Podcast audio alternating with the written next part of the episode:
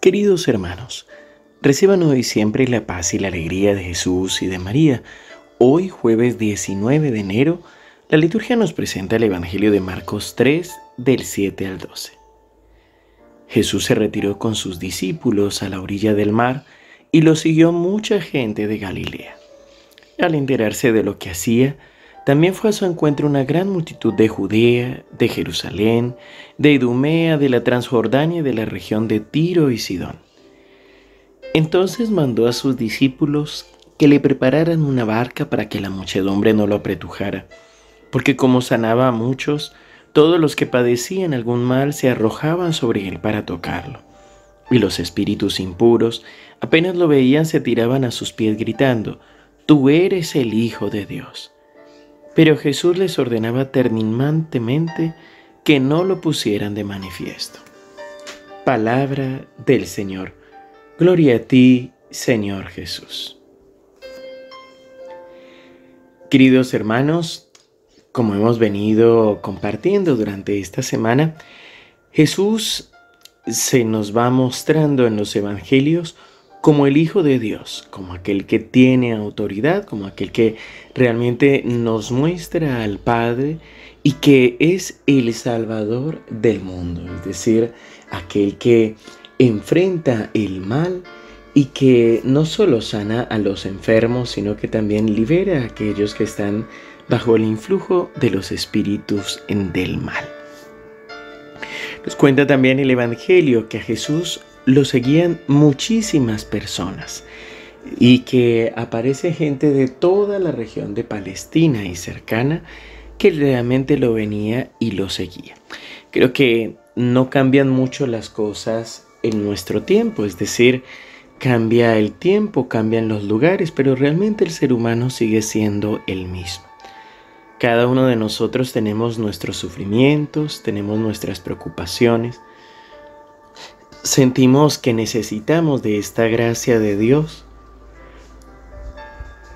y seguimos buscando quien nos sane, quien nos libere, quien nos dé un sentido a nuestra vida. Y al igual que la gente de Jerusalén, de Edumea, de Tiro y de Sidón, de la Transjordania, nosotros también estamos buscando esta respuesta en lo profundo de nuestro corazón. Incluso sabemos aquello que decían los espíritus inmundos, tú eres el Hijo de Dios. Sin embargo, hay algún un detalle del Evangelio que seguramente nos llama la atención y es, ¿por qué si estos espíritus inmundos están diciendo la verdad? Jesús les ordena terminantemente que no lo pongan de manifiesto. Y es que la experiencia de Dios es una experiencia personal y es una experiencia que se va descubriendo y que se va viviendo. Seguramente muchos de nosotros hemos tenido esta experiencia durante mucho tiempo, nos habrán hablado de Dios, nos habrán hablado de los sacramentos, pero es solo hasta un momento específico en el que estábamos listos, en el que pudimos experimentar este amor de Dios y pudimos aceptarlo. Pues las buenas noticias no son solamente lo bueno, es decir, no solamente hay una buena noticia, sino que es necesario que nuestro corazón sepa acogerla, sepa recibirla. Y aquí es donde tenemos que pedirle al Señor esta gracia.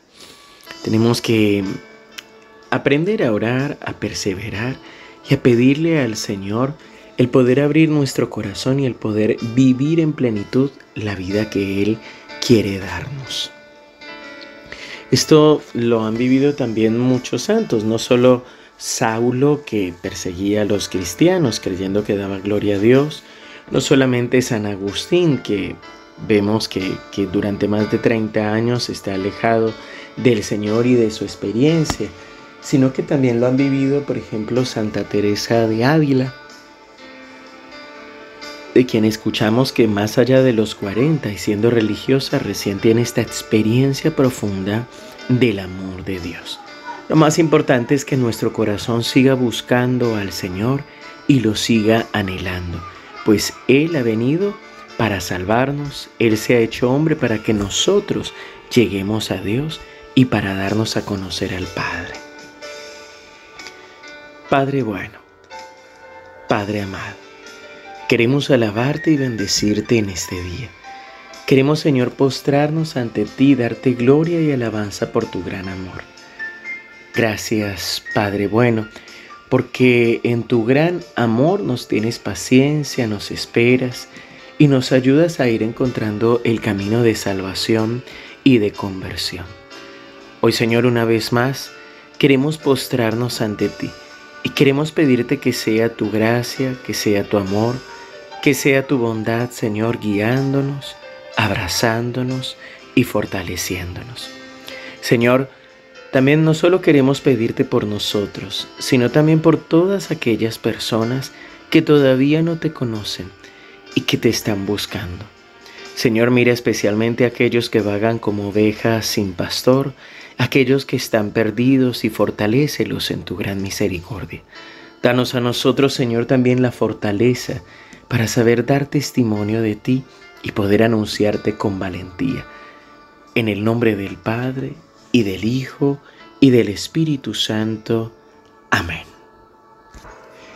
Queridos hermanos, recuerden seguir orando con nosotros, por nosotros. Esta semana tendremos como siempre todos los días, la reflexión del Evangelio. Tendremos también, estamos desarrollando los cinco minutos con la Santísima Virgen María. Te recuerdo que este fin de semana tendremos la misión del Padre Gastón junto al hermano Néstor y a José Romero. Van a estar el viernes 20 de enero a las 20 horas en el ex cine obrero de resistencia eh, para poder vivir la Eucaristía por enfermos y afligidos y van a estar el fin de semana en la ciudad de Corrientes.